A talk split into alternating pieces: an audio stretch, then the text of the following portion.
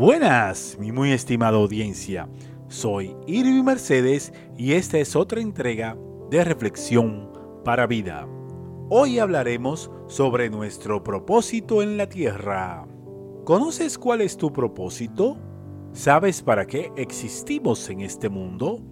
Escuchemos lo que dijo Jesucristo en Mateo capítulo 5 versículos del 14 al 16 de la nueva versión internacional. Ustedes son la luz del mundo. Una ciudad en lo alto de una colina no puede esconderse, ni se enciende una lámpara para cubrirla con un cajón. Por el contrario, se pone en la repisa para que alumbre a todos los que están en la casa. Hagan brillar su luz delante de todos, para que ellos puedan ver las buenas obras de ustedes y alaben al Padre que está en el cielo. Fin de los versículos. Estos versículos nos revelan que fuimos creados para ser luz, es decir, modelar el carácter de Cristo y la esperanza de Dios a los demás. Y si fuimos creados para iluminar este mundo, ¿qué tan potente es la luz que emitimos?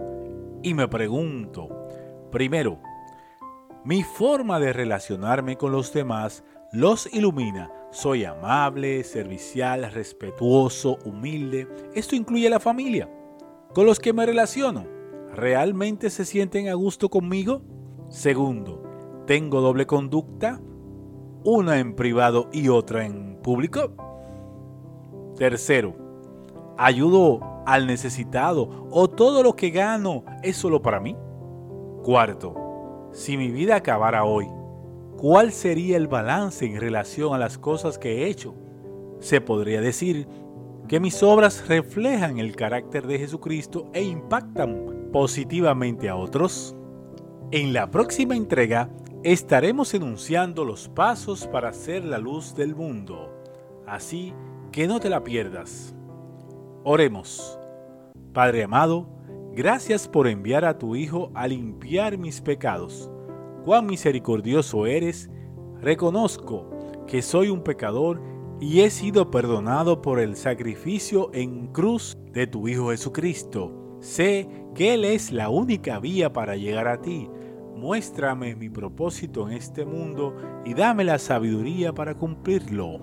Inscribe mi nombre en el libro de la vida en el nombre de tu Hijo Jesucristo.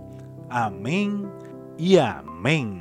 Ahora a poner en práctica la entrega. Te recomiendo que si no asistes a una iglesia, te integres a una en la cual Jesucristo sea su centro.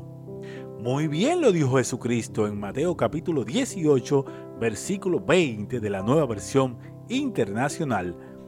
Porque donde dos o tres se reúnen en mi nombre, allí estoy yo en medio de ellos. Encuéntranos como hashtag Reflexión para Vida en las diferentes plataformas de podcast, en nuestro canal de YouTube, Twitter y en Telegram. Si no estás inscrito, ¿qué esperas? Inscríbete y activa la campanita para que te lleguen las notificaciones de las nuevas entregas.